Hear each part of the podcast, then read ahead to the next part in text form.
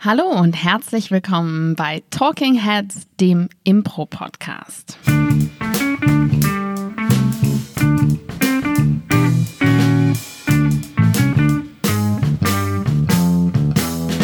An meiner Seite der sommerlich luftig leicht und urlaubig erholte Paul Ziemer. Vielen Dank. Ich nehme noch kurz einen Schluck von meinem Caipirinha. Und an meiner Seite in ähm, limettenartiger Frische und äh, kokosnussiger Reife Claudia Behlendorf. Kokosnussige Reife. Ja, weiß ich auch nicht. Es hört sich so ein bisschen an, als ob meine Brüste verschrumpelt wären. Das waren meine ersten Assoziationen mit Südsee und Danke. Sommer. Achso, ich dachte mit mir. Ja, das auch. Ja, Bezeichnungen können nämlich Assoziationen hervorrufen. Und das ist äh, schon wieder eine unfassbar elegante Ey, ohne Scheiß, was du in Überleitung letzter Zeit raushaust. Ja, Ich bin, ich muss, ich muss mein Game uppen. ich kann nur wieder sagen, watch and learn. Schaue zu und lerne. Äh, denn heute sprechen wir über Ensemblenamen. Namen sind ja bekanntlich Schall, Schall und, und Rauch, Rauch. Aber nicht Impro-Ensemble-Namen, weil die bleiben meistens für die Ewigkeit. Die bleiben manchmal länger, als einem lieb ist. ja, wirklich wahr. Ja, ähm, was ist denn so die Funktion von so einem Namen, von dem Namen deines Ensembles? Erstmal ist der, die Funktion von dem Namen, von dem Ensemble nicht so unterschiedlich von dem Namen eines Menschen, Mhm. um den erstmal individuell auseinanderhalten zu können. Ja. Deshalb heißt du Claudia und ich Paul, damit die Zuschauer wissen, alles klar, das ist Claudia und das hier ist Paul. Und genauso haben Impro-Ensembles unterschiedliche Namen, damit man sagen kann, okay, ich spreche von diesem Impro-Ensemble und nicht von, und nicht von diesem Impro-Ensemble. Ja, und damit man das zum Beispiel auch Google sagen kann, wenn man Tickets kaufen möchte. Zum Beispiel, ja. Richtig. Ansonsten äh, gibt es natürlich noch die untergeordnete Funktion, dass man auch ein gewisses Image transportiert. Also im Idealfall sagen wir quasi schon mit unserem Namen, ähm, geben wir noch so eine kleine zusätzliche Information darüber, was die Menschen zu erwarten hat. Und das sollte natürlich im Idealfall positiv äh, konnotiert sein. Genau. Ist tatsächlich ein großes Problem vieler Impro-Ensembles, wenn wir später noch drauf eingehen. Dieses, was erwartet dich hier? Ähm, wie sind wir denn zu unserem Namen gekommen? Vielleicht können wir da ja am einfachsten einsteigen. Du bist ja von Anbeginn dieses Ensembles dabei gewesen, zu einer Zeit, als das Ensemble noch gar keinen Namen hatte. Genau. Und ähm, deswegen muss man tatsächlich ein bisschen weiter ausholen, weil wir ja nicht immer die Affirmative waren, sondern wir waren früher die Schlaraffen, was äh, fleißige Hörer dieses Podcasts auf jeden Fall auch schon mitbekommen haben. Und ähm, das lief so ab bei uns, wie es, glaube ich, ungefähr bei jedem Ensemble abläuft. Man trifft sich, man verfestigt sich und irgendwann kommt die Namensfrage. Und dann sitzt man da und sitzt man da und es ist so ein richtig langwieriger Prozess, an dem auch schon mal Freundschaften zerbrechen können, weil ähm, für alle der Name unglaublich wichtig ist, weil es sowas Identitätsstiftendes ist. Rückblickend würde ich auch sagen, viel wichtiger, als er eigentlich ist, weil man kann es ähm, nicht verbocken Ja. aber mehr braucht man eigentlich auch nicht tun.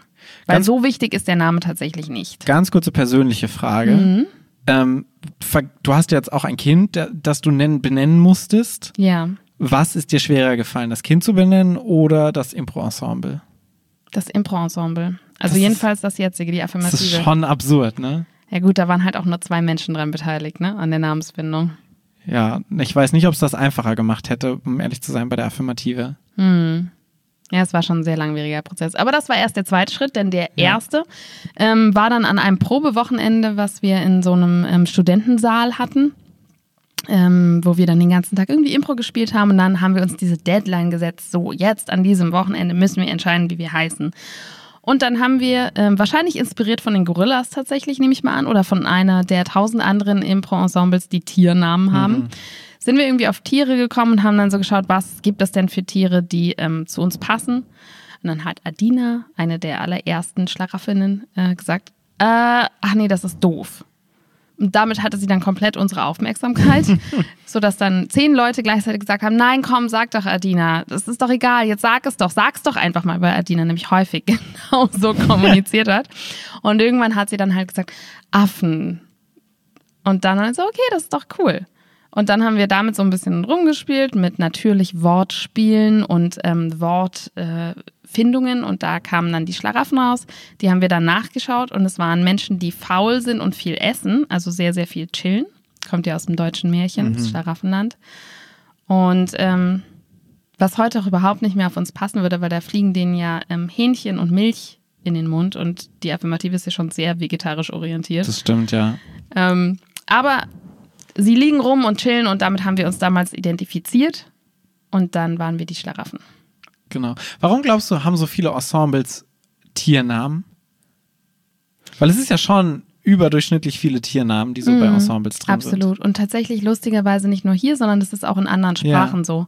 Also es ist wirklich ein weltweites Phänomen, dass Impro-Ensembles nach Tieren heißen. Also ich meine zum Beispiel ein Ensemble, was wir häufig erwähnen, weil wir es einfach sehr mögen, La Cap aus Frankreich heißen der Karpfen, der hohe Karpfen. der hohe ja. Karpfen. Ja, Warum? ja, weiß ich auch nicht. Schmitzkatzen, die Gorillas, also es gibt ja auch in Deutschland jede Mhm. Menge Tiere. Der Fuchs.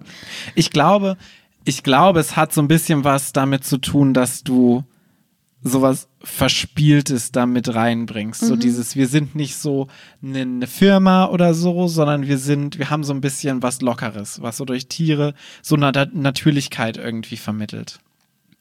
Ja, ich glaube, es ist aber auch so ein bisschen ein, ähm, ein selbstfütterndes System, denn je mehr Impro-Ensemble Tiernamen haben, umso gängiger ist das schon mal der gesteckte Rahmen. Das heißt, wenn ich halt den Fuchs und die Gorillas kenne, dann habe ich halt vielleicht das Gefühl, die Giraffen wäre jetzt auch ein akzeptabler Name, weil das haben ja schon ähm, von mir bewunderte Impro-Ensembles gemacht. Das kann ja dann nicht so verkehrt sein. Und ähm, ja, und dann kommt halt inhaltlich das dazu, was du sagst, dass man zu Tieren halt häufig eine positive Assoziation hat. Ja. Dann gab es ja den Punkt, wir waren dann jahrelang die Schlaraffen. Ich bin dann auch damals zu den Schlaraffen dazugekommen und dann gab es irgendwann einen Punkt, wo wir uns umbenennen mussten. Tatsächlich aus rechtlichen Gründen, weil wir einen Unterlassungsbescheid bekommen haben. Ähm, Verfügung. Ver Verfügung, ähm, weil unser Name die Schlaraffen zu nah an ähm, anderen Begrifflichkeiten von anderen ähm, Organisationen war letztendlich. Von der Schlaraffia. Ja, ich wollte es jetzt nicht so sagen. Ich Aber weiß nicht, warum Ich weiß nicht, wie sehr die uns noch verfolgen heutzutage. Aber das dürfen wir ja sagen. Wir dürfen uns ja nur nicht mehr so nennen. ja, Also die. Schlaraffia ist ein Männerbund von ähm, Menschen, die sich treffen, die ganz viel Besitz haben. Es ist tatsächlich so ein bisschen, ähm, man könnte so, so äh, Verschwörungs-, So Geheimbunde, ja, ja, genau.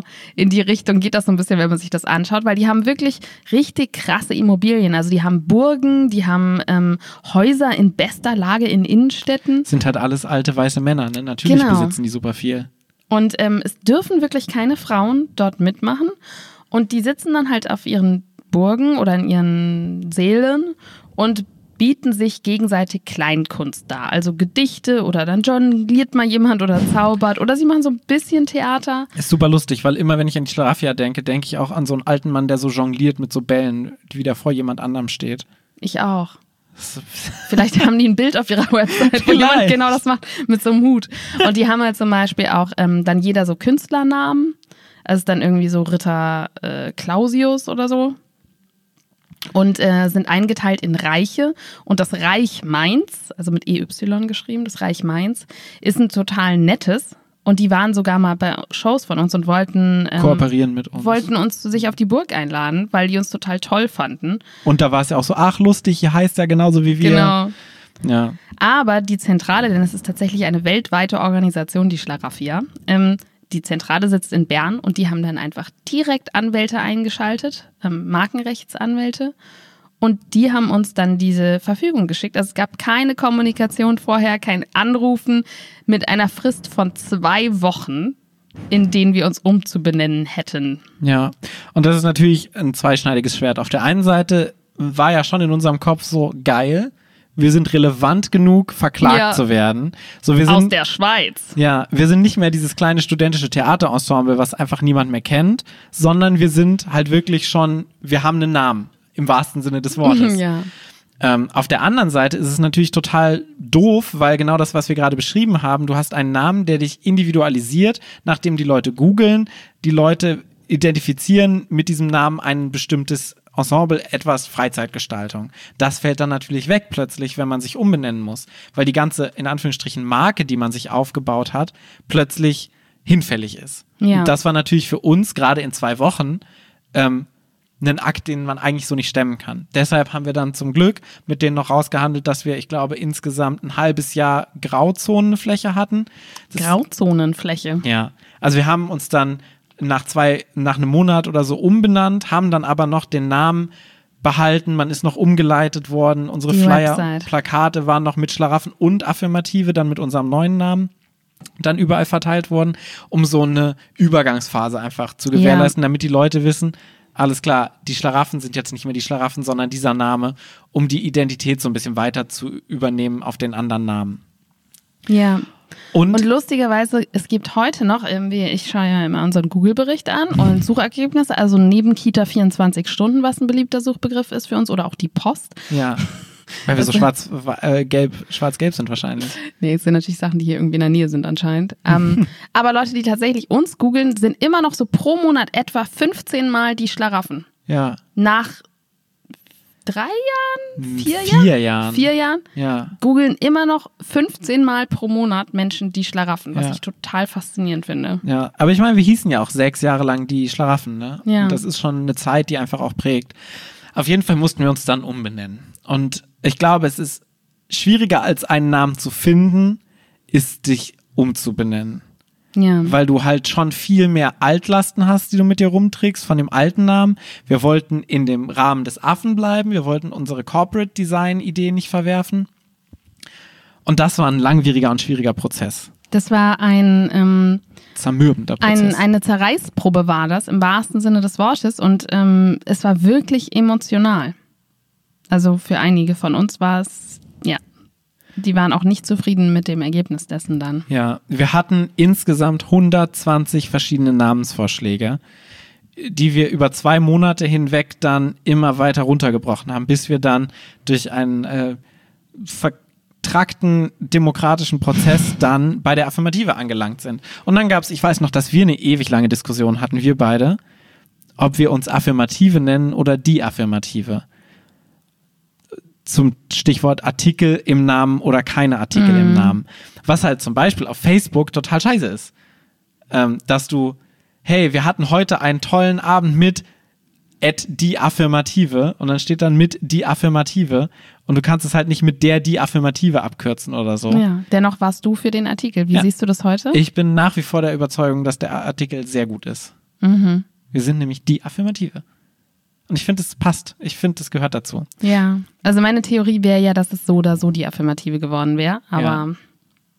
Das, warum wir uns dann entschieden haben, den Artikel dazuzunehmen, ist, weil Affirmative an sich ja auch ein englischer Begriff ist, der ohne die Affirmative zu sehr ein einfach nur Affirmative sein kann, was was heißt? was bestätigend ist. Also Genau. ja, ich habe es verstanden.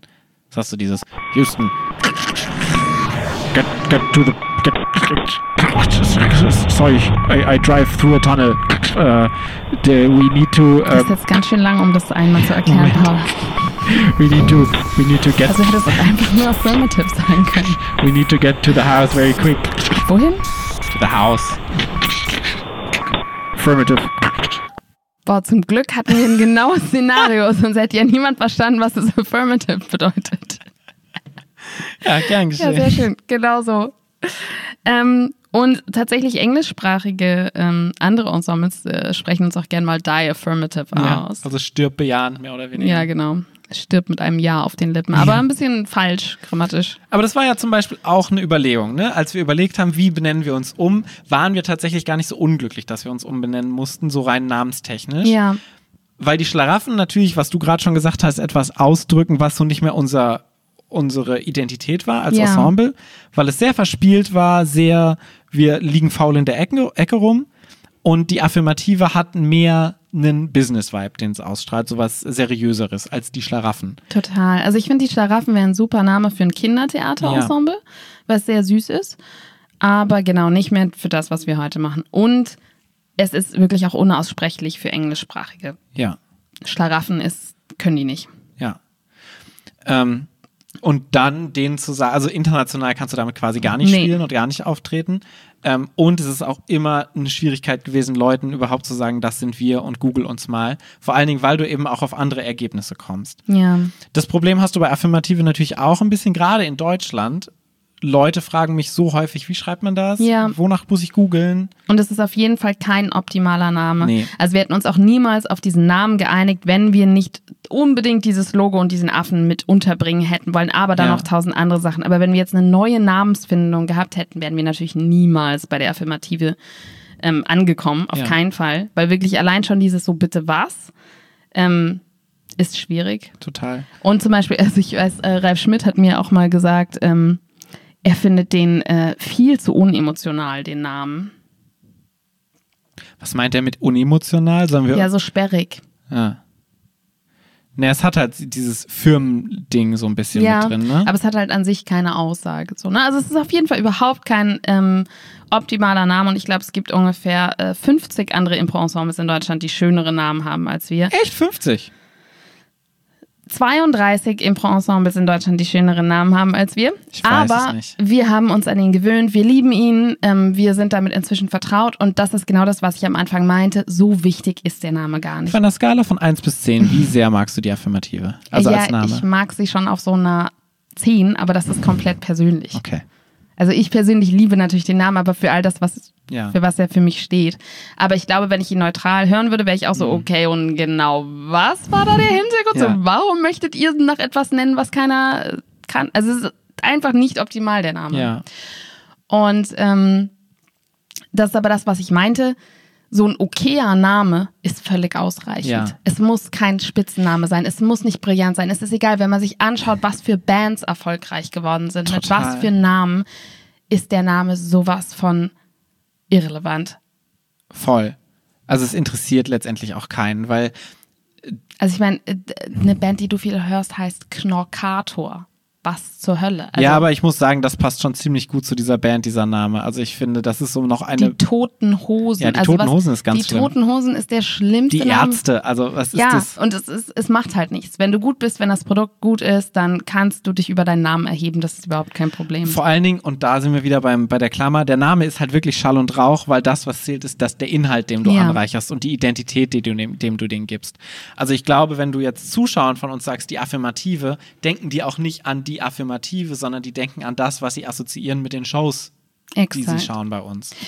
Was du aber machen kannst, ist, du kannst die Hürde größer machen für Leute, zu dir zu kommen. Also du kannst quasi mit dem Namen abschrecken. Und das äh, tun tatsächlich manche Namen. Ja. Welche, also wir wollen, wir sind jetzt, wir, wir, sind jetzt, wir sind jetzt wieder im kritischen Gebiet. Ähm, wir wollen uns hier über keine Person erheben. Es ist einfach nur unser persönliches Gusto. Äh, genauso wie zum Beispiel in der Folge Dresscode. Wir finden alle Leute cool, die auch T-Shirts tragen mit ihren Namen drauf. Aber viele der Namen, die auf diesen T-Shirts draufstehen, sind auch kritisch. Ich finde ja persönlich ganz schlimm, Oh Gott, sagst du jetzt wirklich den Namen von einem Ensemble? Nein. Okay. Impro-Ensembles, die irgendwelche Impro-Wortspiele machen. Das ist ganz schlimm. Und da sind wir wieder das bei dem, was wir am Anfang hatten.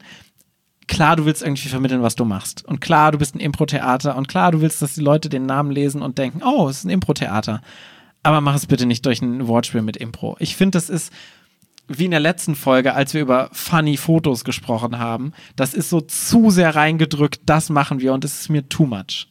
Absolut, ich bin total deiner Meinung. Ähm, man hat es natürlich auch einfach viel zu viel schon gehört. Also wenn man mal so auf Improvi geht, da ist wirklich, ähm, ich nenne jetzt einfach mal ein paar, weil es wirklich so eine Million gibt. Also Improsant, Improfil, Improkocken, äh, Imprologen, Impronauten. Impotent. nee, das warst du. Aber es gibt wirklich Äh, also mit das, was du meint, Claudia, das ist ein Name, den ich mir ausgedacht habe. Nicht, dass es irgendwelche Rückschlüsse auf irgendwelche persönlichen Sachen hier gibt. Es gibt wirklich wahrscheinlich ungefähr die Hälfte aller Impro-Songs in Deutschland hat irgendwas mit Impro im Namen. Insofern äh, seid ihr auch in bester Gesellschaft, wenn ihr das gerade hört und ihr habt einen Namen mit Impro. Ihr seid die Masse. Im Zweifel habt ihr recht. Aber mein persönlicher, meine persönlichen Vorlieben sind auch so, dass ich das nicht unbedingt Ich brauche. finde es gut, wie unsere Stimme langsamer und tiefer wird, wenn wir so darüber sprechen, dass wir es nicht so gern mögen. Ja. Wobei ich dabei auch noch zwei Abstufungen sehe, nämlich ist denn das Wortspiel wenigstens, sage ich mal, positiv besetzt. Und zum Beispiel imposant spielt natürlich mit imposant, was etwas Positives ist. Und das kann ich dann noch deutlich besser tolerieren. Nein, ist natürlich sowieso jedem sein, jedem seine Sache. Aber wenn es dann auch noch ein negatives Wortspiel ist, also was bei mir ähm, negative Assoziationen auslöst, wie zum Beispiel jetzt dein Improtent, Beispiel. Ich weiß nicht, was du meinst. Dann denke ich mir wirklich, Leute, ihr tut euch keinen Gefallen damit, weil es ist ein Witz und dann ist er negativ. Warum sollte ich da hingehen, wenn ihr das selber über euch denkt, sozusagen? Und ich glaube einfach bei ganz vielen dieser Ensembles ist, stammt das halt aus der wilden, aus der Hundeschnüffel-Findungsphase. wie bei uns auch, die Schlaraffen. Ja. Und da macht man sich noch nicht so viele Gedanken. Aber dann ist er da und dann hat man investiert und ist persönlich verbunden. Und dann ist er halt da, ne? Ja. Aber ähm, ich glaube, ansonsten habe ich gar nicht so viele Vorurteile gegenüber. Also ich habe noch generell ein Problem mit Witzen Ja. im Namen. Wortspiele, Wortspielen, ja. ja. Und die sind ungefähr fast die andere Hälfte. Also ich würde mal sagen, so ein Viertel sind Tiere, ein Viertel sind Wortspiele und dann ist noch mal ein Viertel Impro im Das Namen. stimmt. Ich glaube, auf so der Wortspielskala kommen Impro-Ensembles direkt nach Friseuren und Fahrradläden. ja, Das stimmt. Und das ist ganz schlimm, weil so ein Impro, so, so ein Wortspiel ist so die ersten zwei Monate lustig. Aber danach wird es einfach so nervig, weil entweder jeder spricht dich drauf an, hahaha, wie ja, blö, und dann willst du den Witz nicht mehr erklären. Also du willst ihn nach zwei Jahren nicht mehr erklären müssen, den Witz. Ja. Und jeder Witz, den du zwei Jahre konstant hörst, ist ein Scheißwitz. Und ich glaube, es ist sogar noch kürzer. Also er wird noch schneller alt, weil eigentlich so ein Wortspiel, wenn du mal überlegst in der Unterhaltung, wie schnell du weitergehst. Ja. Du machst einmal kurz so ein Haha und dann gehst du weiter. Und schon der Moment, wo du auf der Website bist von diesem Ensemble und den Namen fünfmal liest, Ja. ist schon über das Haltbarkeitsdatum hinaus. Das stimmt. Leute lieben ja auch eigentlich keine Wortwitze. Das muss ich immer am eigenen Leib erfahren. So ein Wortwitz ist eigentlich wirklich die niederste Form des Witzes. Ja. Letztendlich. Das stimmt, du machst sie wirklich konstant und es äh, erntet häufiges Augenrollen. Das stimmt. Aber es ist so ein Game. Also, das, du, so, wenn du Wortspiele machst, ist es eigentlich immer nur als Game von der Person. Ach ja, das ist die Person, die immer Wortspiele macht. Aber ein Wortspiel an sich ist eigentlich nie lustig. Ja, Also wirklich nicht. das stimmt. Also meine Familie ist auch sehr Wortla Wortspiel äh, stark. Ja. Das Ich bin so das äh, gewöhnt. klassisch, kl- klassische Daddy Dad-Jokes. Joke, ja, Ja. Daddy Joke, ja. Du nennst es Daddy-Joke? Nee, eigentlich nicht. Ich glaube, Daddy Issues war in meinem Kopf, das ist was anderes. Dad Joke, ja. Also ähm, Väter über 40 machen Wortspiele. Ja. Also ich glaube, das Wichtigste ist wirklich, dass man ähm, eine positive Assoziation hat mit diesem Namen. Und das haben tatsächlich viele nicht. Und dass man sich vorstellt, wenn man diesen Namen 300 Mal benutzt oder 3000 Mal, dass er einem in fünf Jahren nicht auf die Nerven geht. Und sogar wenn ihr euch total neu gründet, sind das so die beiden Kriterien. Und der ganze Rest, also dieses, dieser Drang, den absolut brillantesten Namen zu haben, ist, glaube ich, sogar hinderlich. Ja. Also lieber einen Namen finden, der sozusagen nicht stört, als den Namen, der super originell und witzig ist. Ja. Da ist tatsächlich das Prinzip des kleinsten gemeinsamen Nenners manchmal gar nicht so schlecht. Ja, das stimmt. Äh, Claudia, ich muss langsam mal meinen Jet äh, kriegen. Ich muss heute noch in die Südsee jetten und ein paar Kokosnüsse und Limetten mir besorgen. Ähm, lass uns mal zum Ende kommen. Was Mhm. ist denn dein Impro-Moment der Woche gewesen? Der Impro-Moment der Woche. Äh, lass mich kurz darüber nachdenken und erzähl du mir deinen. Okay. Hat nichts mit Impro per se zu tun, aber ich Mhm. fand's cool, wie so Elemente, die wir im Impro verwenden, auch woanders genutzt werden. Und zwar habe ich das Musical Hamilton endlich auf Disney Plus sehen können. Oh ja, oh. Und das ist ein total schönes Musical, geilstes Musical ever. Äh, Und es gibt So Momente, gut. wo Pistolenkugeln drin vorkommen, wo so eine Darstellerin des Ensembles diese Pistolenkugeln mit dem Finger immer zeichnet, wie sie über die Bühne fliegen.